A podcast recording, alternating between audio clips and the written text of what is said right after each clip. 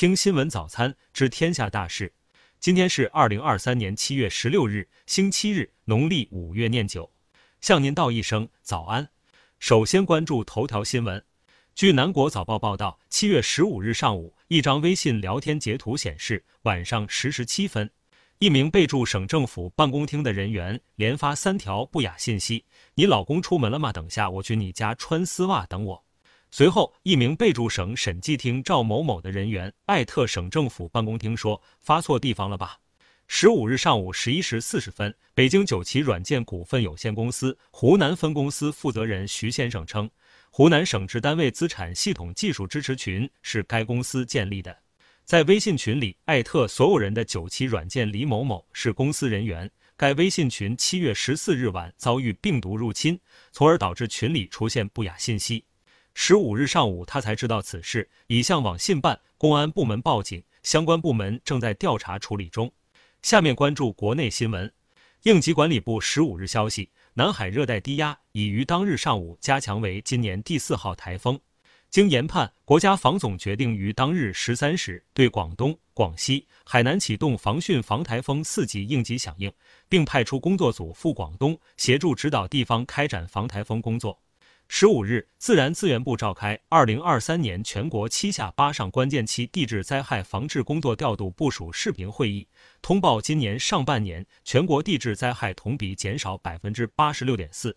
国家医保局、财政部、国家卫生健康委、国家中医药局十四日联合印发关于开展二零二三年医疗保障基金飞行检查工作的通知，将在全国范围内组织开展二零二三年医保基金飞行检查。受持续晴热高温天气影响，我国最大淡水湖鄱阳湖水位持续走低，湖区水面面积十三天缩水超四分之一。近日，多地烟草专卖局发布了二零二三年高校毕业生招聘公告，要求直系三代血脉不得应聘。十四日晚，长沙地铁微信公众号宣布，长沙地铁实施十四周岁以下儿童免费乘坐地铁。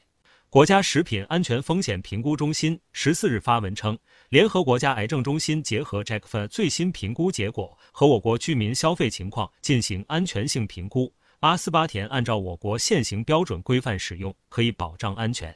近期一些网络账号杜撰、歪解公共政策信息，误导群众，从中牟利。中央网信办指导网站平台开展重点排查整治。坚决打击造谣传谣行为，共处置违法违规账号三百七十三个。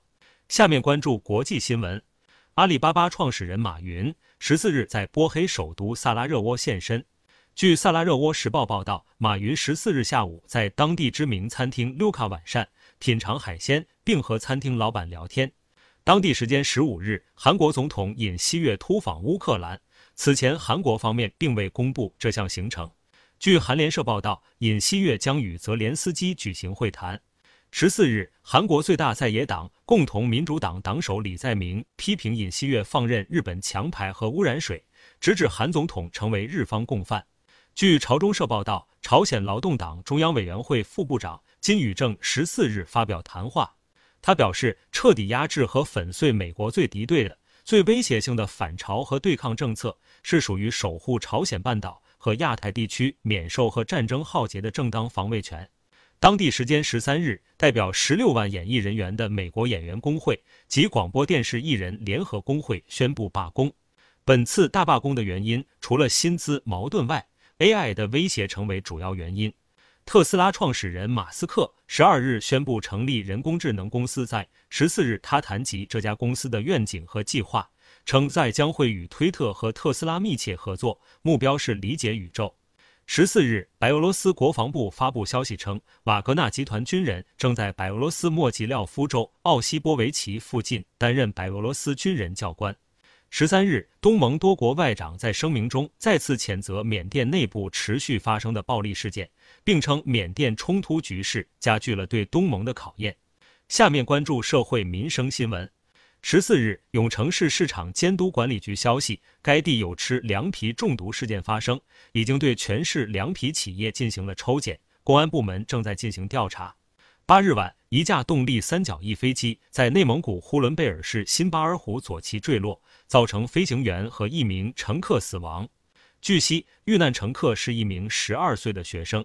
近日，裁判文书网公布的一则判决显示，某银行一支行副行长因绩效薪酬延迟支付，每月到手工资仅几百元，准备外出打工补贴家用，却被单位以旷工十五天为由辞退。近日，四川南充一小区有居民在自家五楼阳台养了七头牛，引发其他业主的投诉。下面关注文化体育新闻。十五日，二零二三年福冈游泳世锦赛跳水项目首日有三个项目决出金牌，分别是混双十米台、女单一米板、男双三米板。在这三个项目上，中国队包揽全部金牌。十四日，张帅和美国搭档多勒海德止步温网女双四强。这位之前经历了低谷的中国姑娘表示，结果让人满意，但不代表不再去努力变得更好。十四日，国际特殊奥林匹克委员会官方宣布。中国 S 一车手周冠宇成为国际特殊奥林匹克全球大使。十五日，二零二三年 CBA 选秀大会在成都举行。来自广东工业大学的陈国豪在第一顺位被北京控股俱乐部选中。以上是新闻早餐全部内容。如果您觉得不错，请点击再看按钮。明天我们不见不散。